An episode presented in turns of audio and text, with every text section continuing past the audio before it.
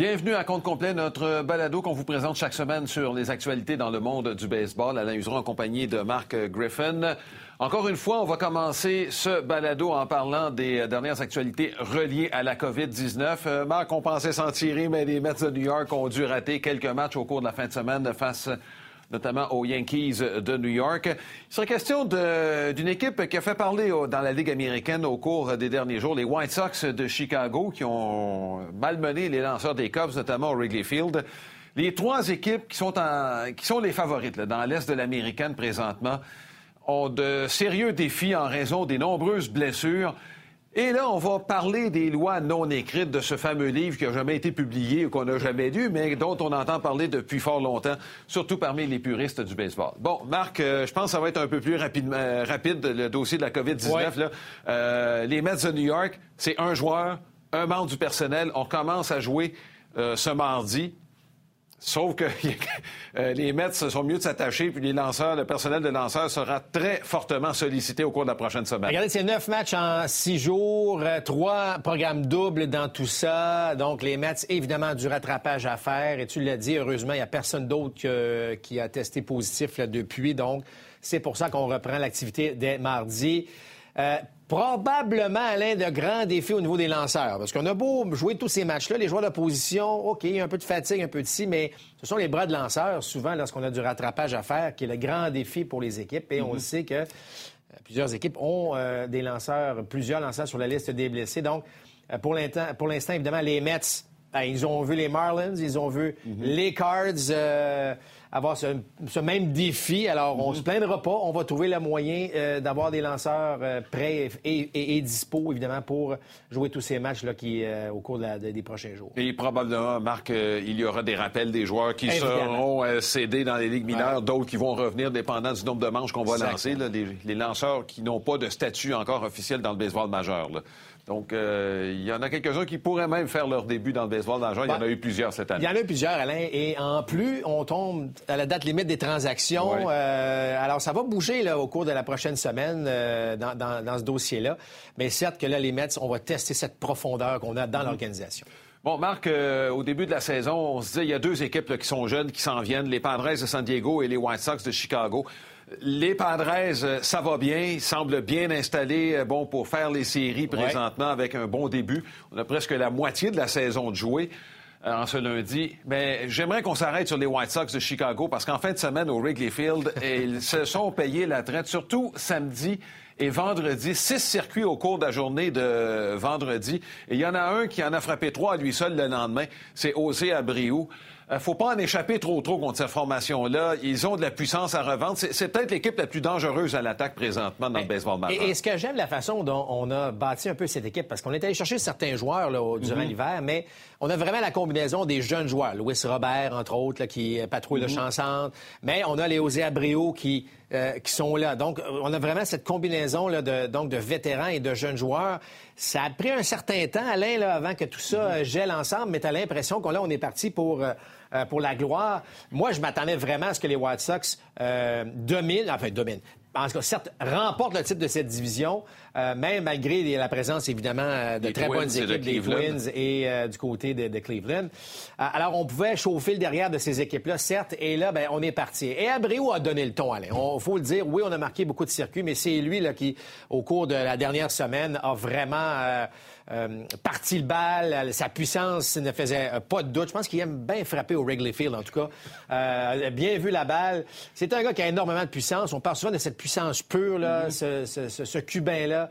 Il a l'affaire en termes de puissance et évidemment, il a transporté euh, et aidé à transporter son équipe au cours de, ces, de, cette série, surtout face aux Cubs. sur le plan technique, Marc, c'est pas un élan qui est très violent, mais je te mentionnais, son, transfert de poids doit être absolument euh, parfait parce que c'est pas quelqu'un Bon, j'ai Gary Sheffield, je me souviens comment c'était violent comme élan et c'était rapide, mais dans le cas d'Abrigo, on a l'impression que c'est un élan de golf à la Ernie Els. Ouais, écoute, Alain, tout se passe avec les jambes. C'est vraiment au niveau des jambes. Euh, il y, a quand même encore un certain nombre de retraits sur des prises parce que souvent le transfert de poids s'est fait un peu rapidement, mais écoute, de toute évidence, il y a une belle stabilité au niveau euh, des jambes, du bas du corps qui fait, permet évidemment de générer cette vitesse-là. Parce que dans le fond, ce qu'un frappeur génère, c'est de la vitesse avec ses mains, donc la, rapidité avec avec laquelle il amène ses mains d'ici jusqu'au point de contact.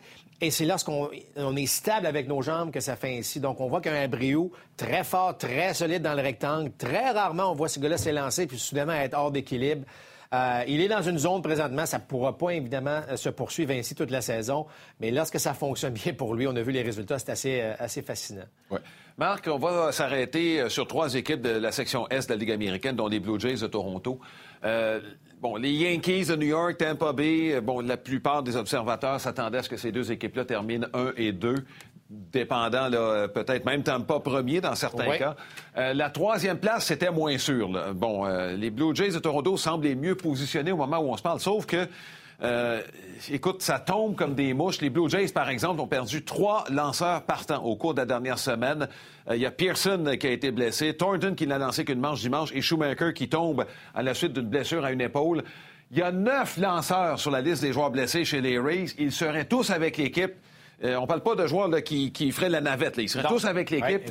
et les Yankees de New York, ben, regardez, euh, il y en a sept, et les sept, ce sont des réguliers, peut-être à l'exception de Louis Avilan, qui est un spécialiste gaucher. Mais pour le reste, euh, c'est extrêmement difficile, même pour les Yankees de New York, d'avoir autant de joueurs sur la liste des joueurs blessés. et la bonne nouvelle, c'est qu'Aaron Judge devrait revenir au jeu mardi. là, au moins, on va pouvoir aller chercher la puissance d'Aaron Judge. Mais effectivement, Alain, on a de grands défis présentement. Du côté des Yankees, Alain, tu sais qu'au cours de l'hiver, on a changé le personnel au complet euh, du conditionnement physique, donc de la mhm. préparation physique.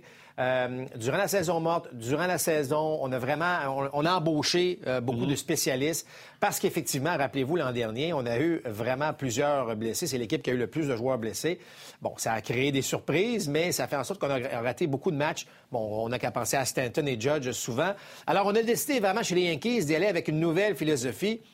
Force est d'admettre que pour l'instant, ça n'est pas nécessairement les résultats souhaités. Ceci étant dit, euh, plusieurs équipes sont prises avec euh, les, problèmes de blessures, que ce soit des lanceurs, que ce soit des joueurs de position, mais particulièrement les lanceurs au niveau des Jays et des Rays.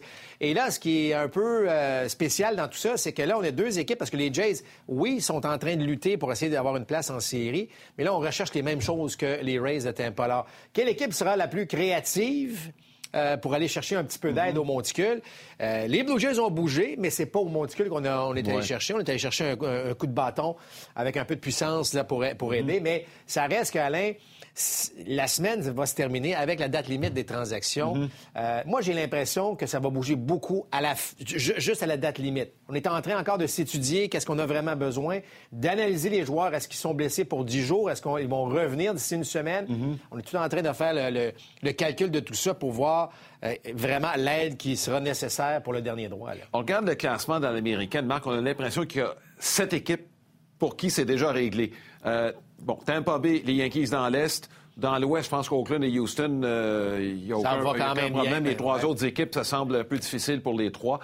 Dans la centrale, Minnesota, Cleveland et Chicago semblent aussi être là. Écoute, il reste un mois, puis il resterait une place à déterminer. Je me mets dans la chaise du directeur général des Blue Jays de Toronto. Est-ce qu'on y va pour une place dans les séries cette année ben, ou si on attend? Parce que le plan, je suis convaincu que c'était pas pour 2020 avec la bande de jeunes qu'on avait là, Écoute, Alain, tu peux pas sacrifier trop d'avenir pour cette huitième ou dernière place-là. Mhm. Mais en même temps, euh, c'est une saison qui est, unique, qui est différente. Je pense que les, Orioles vont, tu sais, ça va revenir un peu sur terre. On jouera peut-être probablement pas pour 500 au cours de, tu sais, à la fin de, mhm. de cette semaine. Euh, mais écoute, tout dépend le prix à payer. Est-ce qu'on va chercher un lanceur de premier plan ou on, va chercher de l'aide pour euh, deux ou trois départs? c'est...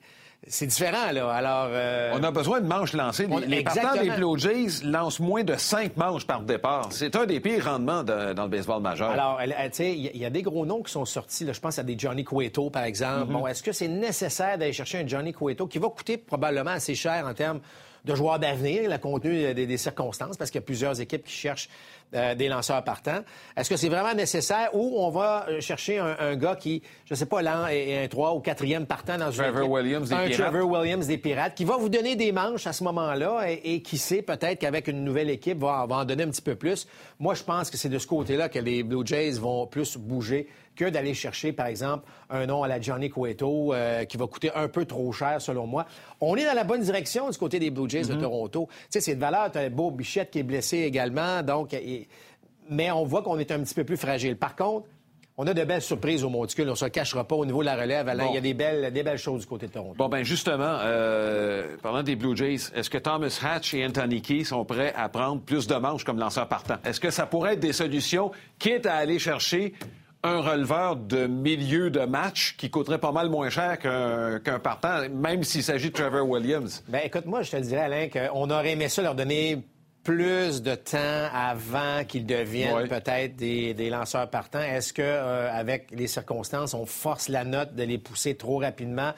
Il y, a, toujours ce questionnement-là dans une organisation. Est-ce qu'on va trop vite parfois? Parce que, vous savez, un, bon, un lanceur, un jeune lanceur, il faut lui donner des manches, il faut lui donner du temps. Est-ce qu'on on les insère trop rapidement? Mais c'est sûr que la question se pose à l'intérieur des Blue Jays présentement euh, à ce niveau-là. On a des bras de qualité. Est-ce qu'on sera créatif en disant, ben on va leur donner des départs, mais des départs de trois manches, de quatre manches ou de, je sais pas, moi, de 60 lancés pour voir où, on s'en va avec ça? Chose certaine, on a des bras de qualité du côté de Toronto et ça, c'est la bonne nouvelle. Oui, Wagaspack en est un autre et a été lancé partant, donc il y a quelques options à l'interne qu'on pourrait étudier.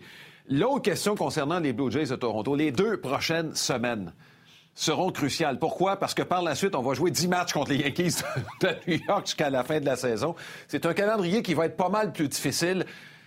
Est-ce que les Blue Jays sont obligés de jouer bon, pour 600 au cours de cette période-là, compte tenu du calendrier qui attend à Toronto par la suite? Bien, et tu sais, Alain, c'est difficile d'aller trop loin en avant. Mhm. Moi, je pense que c'est c'est un peu moins, euh, moins spectaculaire. Je mais... Miami, Boston, Baltimore? gagne, la, gagne, gagne, des séries. Mm-hmm. Je veux dire, souvent, ça a été les, meilleures philosophies qu'on a vues. Là, évidemment, c'est de match en match. Là, vous, allez me dire de manche en manche.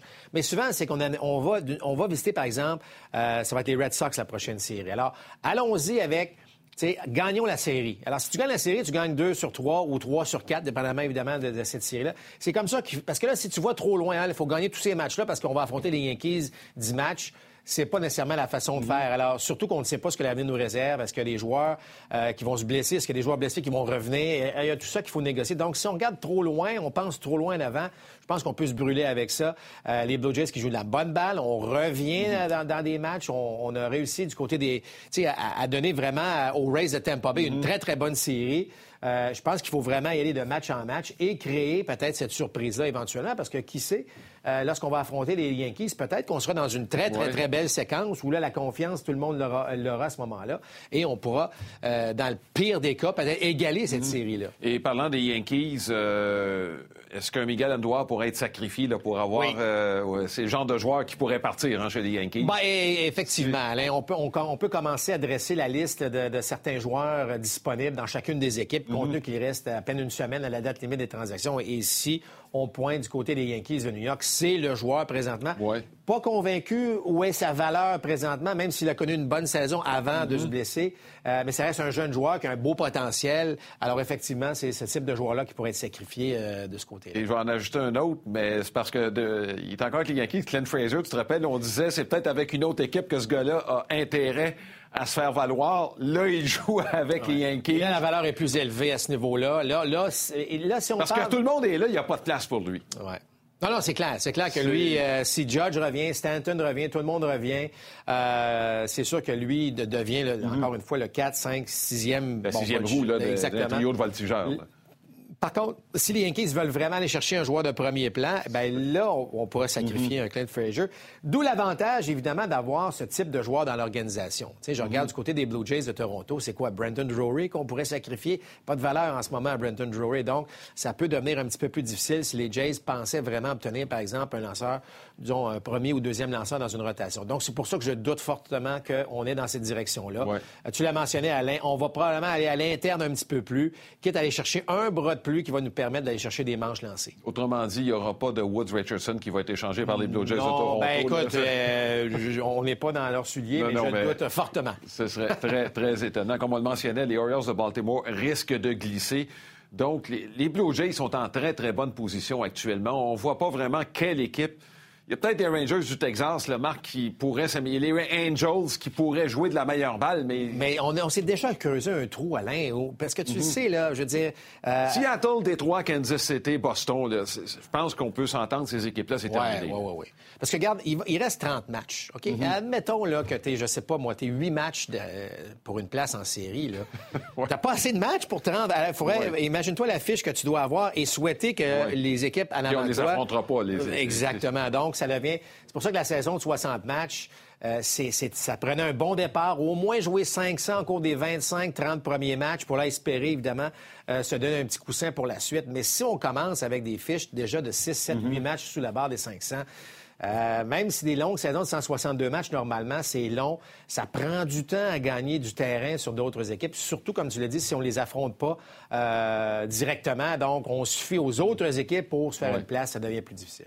Bon, Marc, euh, on cherche encore l'auteur euh, bon, du livre de stratégie, ça c'est la première chose, et le livre sur l'éthique. Hein. Et quand je parle de l'éthique, c'est l'ensemble du sport. faut pas narguer l'adversaire quand on est en train de gagner, pas montrer trop d'émotion lorsqu'on a une bonne avance. Et là, la semaine passée, ben, il y a Fernando Tatis euh, qui a frappé un grand chelem.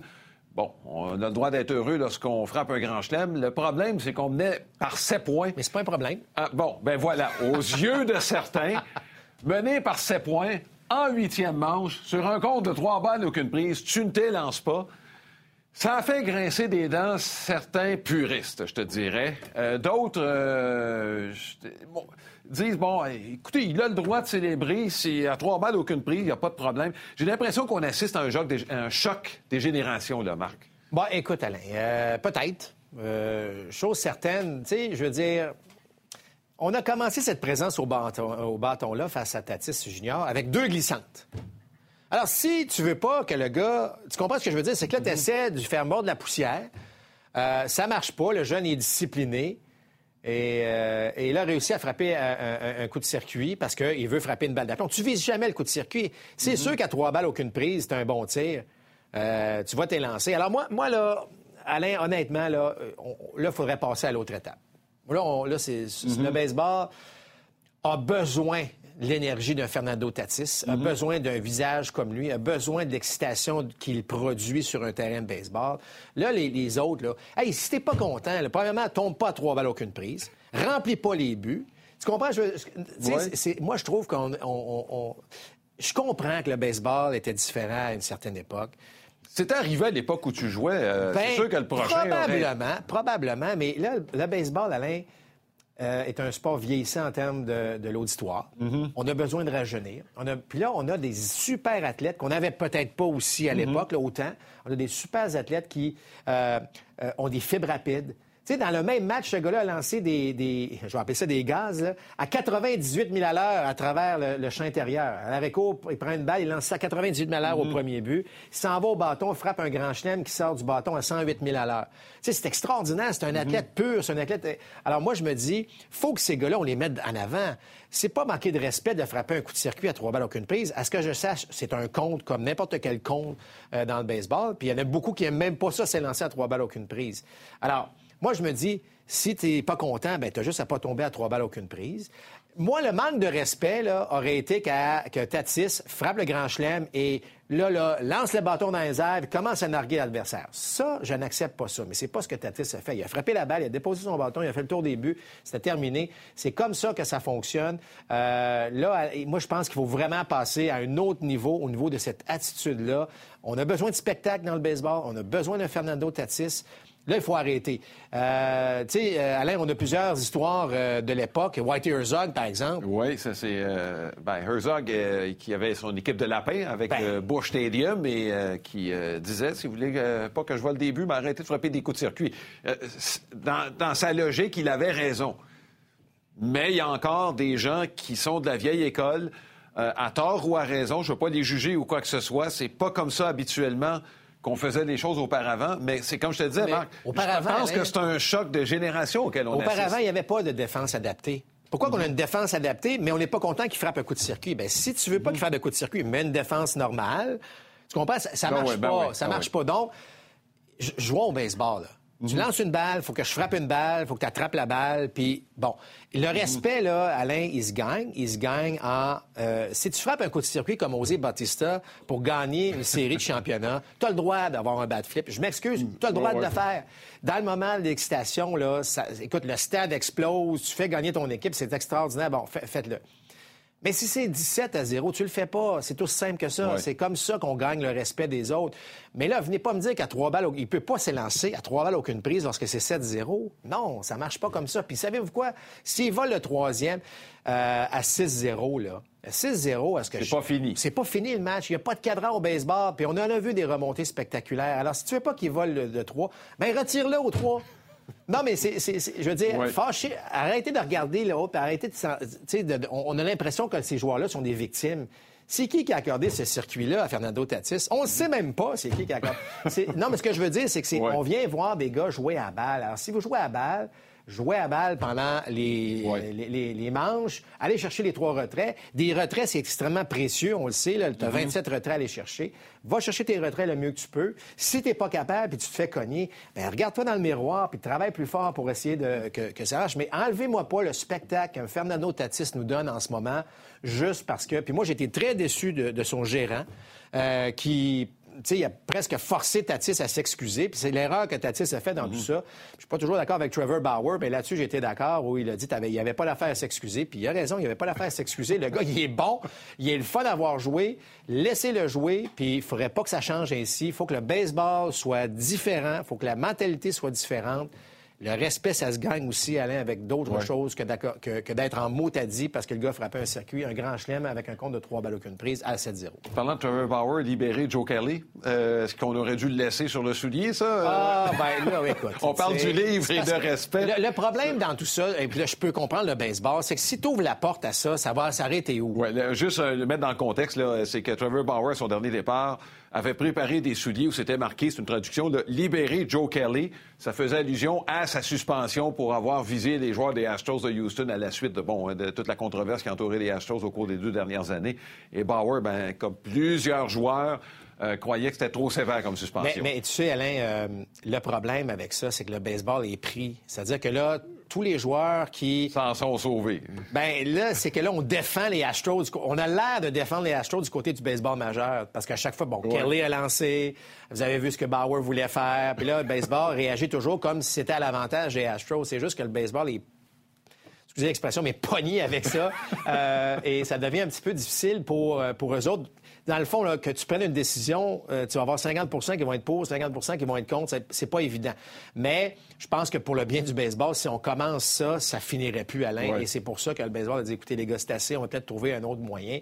Mais je comprends les joueurs d'être frustrés parce que, comme moi, depuis le début de cette euh, mm-hmm. saga des Astros, puis te rappelle-toi, dès, que ça avait été annoncé, j'ai toujours trouvé que les sanctions étaient pas assez sévères. Et, et, et pour les Astros, ben c'est plate à dire, Alain, mais la situation actuelle du baseball où il n'y a pas de spectateurs, c'est pas la meilleure chose qui, qui, est arrivée aux Astros de Houston. Oui, mais les joueurs n'ont pas oublié, eux, ça. non, non, non, non, non, non, ça, je suis d'accord. Ça, c'est clair. on parlait de Trevor Bauer. On va voir les Reds de Cincinnati ce mercredi. Euh, Marc, euh, ils vont affronter les Brewers de Milwaukee. Ce ne sera pas, malheureusement, Bauer qui va lancer. Lui, il connaît une très bonne saison. Ce serait tout de même Sonny Gray, qui lui aussi lance très bien contre Adrian Hauser. C'est un match qu'on vous présente à RDS ce mercredi à compter de 20h. Les Reds qui, euh, faut bien l'avouer, déçoivent depuis le début de la saison. C'est un rendez-vous donc ce mercredi. Merci d'avoir écouté ou regardé ce balado. On se donne rendez-vous la semaine prochaine. À bientôt.